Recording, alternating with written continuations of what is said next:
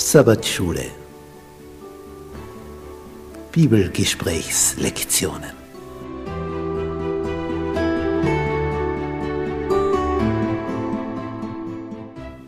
Das fünfte Buch Mose. Die aktuelle Wahrheit für unsere Zeit.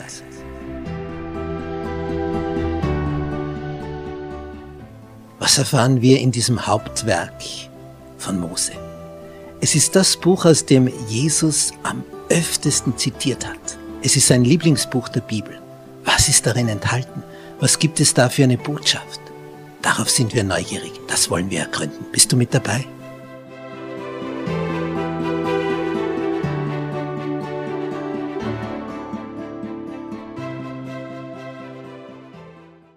Montag.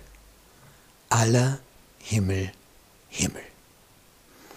Im fünften Buch Mose Kapitel 10 und dort in Vers 14 ist eine ganz eigenartige Formulierung. Siehe, der Himmel und aller Himmel Himmel. Und die Erde und alles, was in ihr ist, gehört dem Herrn, deinem Gott. Äh, was ist Himmel? Nun, das hat verschiedene Bedeutungen. Der Himmel ist einmal für uns die Lufthülle. Nicht, wir schauen zum Himmel. Da sehen wir, es ist entweder blau, Sonnenschein, oder Nebel wie im November oder Wolken, die da drüber ziehen. Alles Mögliche. Und in der Nacht, wenn es Neumond zum Beispiel gibt und es ist nicht bewölkt und du schaust hinauf, ja, dann siehst du einen weiteren Himmel. Das eine ist also die direkte Lufthülle, was da um uns herum ist, und das ist noch relativ nah. Und dann gibt es das Universum. Und jetzt geht das Ganze also weiter. In der Nacht, wenn du zum Sternenhimmel emporblickst, ist auch Himmel, ja, dann siehst du noch ganz andere Dimensionen. Nicht am Tag ist dir das verborgen, weil unsere Sonne zu hell ist. Sind die Sterne am Tag genauso da? Ja, ganz gleich, wie du sie dann in der Nacht siehst. Nur am Tag kannst du sie nicht sehen, weil das Licht der Sonne das Licht der Sterne überstrahlt. Und man merkt dann so langsam gegen Abend oder noch in der Morgendämmerung, wenn der Mond entsprechend äh, an Größe hat, nämlich von der Beleuchtung her, dann siehst du noch den Mond, also meistens so weiß. Das ist ja dann noch so der Rest. Und dann ist genauso da der Mond wie in der Nacht. Nur siehst du ihn dann nicht mehr, weil die Helligkeit der Sonne alles überstrahlt. Nicht, das merkt man in einem Zimmer, wenn du da am Morgen das Licht aufdrehst und sitzt da am Schreibtisch und arbeitest mit Lampenschein und so und so.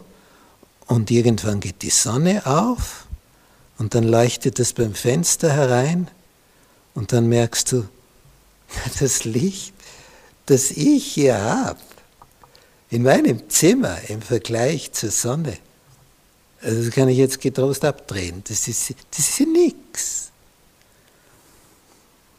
Und meine Augen sehen umso besser, je heller der Sonnenschein, wenn ich was lesen soll. Es hängt mit Helligkeit zusammen.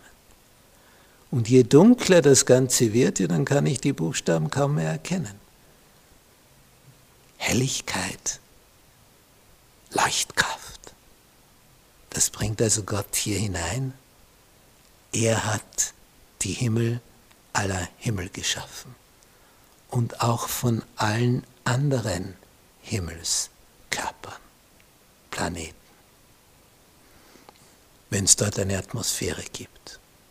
Und wir wissen, wir sind nicht die einzigen Lebewesen in diesem Weltall.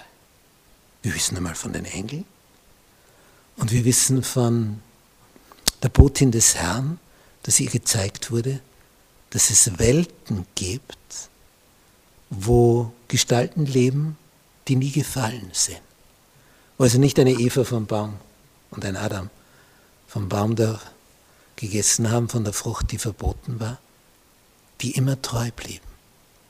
und dadurch immer lebten und vom Weltall aus unseren Planeten beobachten, unser Geschick, wie hier Satan wütet und Anteil nehmen an dem ganzen Geschehen, vor allem als der Sohn Gottes hier auf Erden war und ein ganzes Weltall zuschauen konnte, wie Satan am Wirken ist, wie negativ.